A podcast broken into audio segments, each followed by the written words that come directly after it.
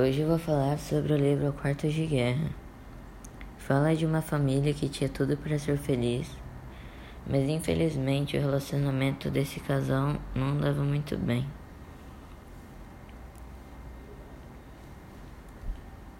Pois Elizabeth não está feliz desde seu esposo Tony passou a maltratá-la, devido dele ter um serviço bem sucedido e se achar o tal. Então vivia humilhando sua esposa e não dava muita importância pelo que sua filha falava e humilhava a sua esposa totalmente, pois as duas ficaram muito chateadas com o que ele dizia.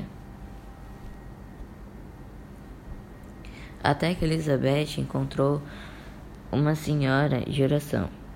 E essa senhora começou a orientar a Elizabeth como orar para sua família e para seu casamento dar tudo certo e voltar como era antes.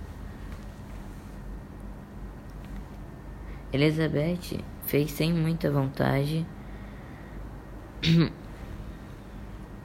pois já estava desanimada com seu esposo ao maltratá-la, sua filha e ela. Mas quando ela chegou em casa, passou a fazer suas orações conforme a senhora orientou. Passou uns dias e meses e seu esposo foi despedido do trabalho que ele tanto gostava. E chegando em casa mal, disse para sua esposa disse para sua esposa achando que ela não iria apoiá-lo. Mas ela deu muito apoio para ele e nem ele entendeu, mas aceitou.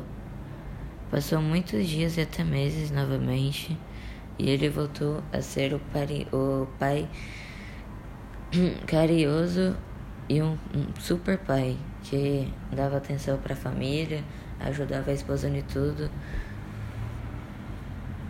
E a reflexão que eu aprendi é que quando colocamos Deus na frente de tudo em nossas vidas, tudo dá certo. E por isso vamos orar mais um pelos outros.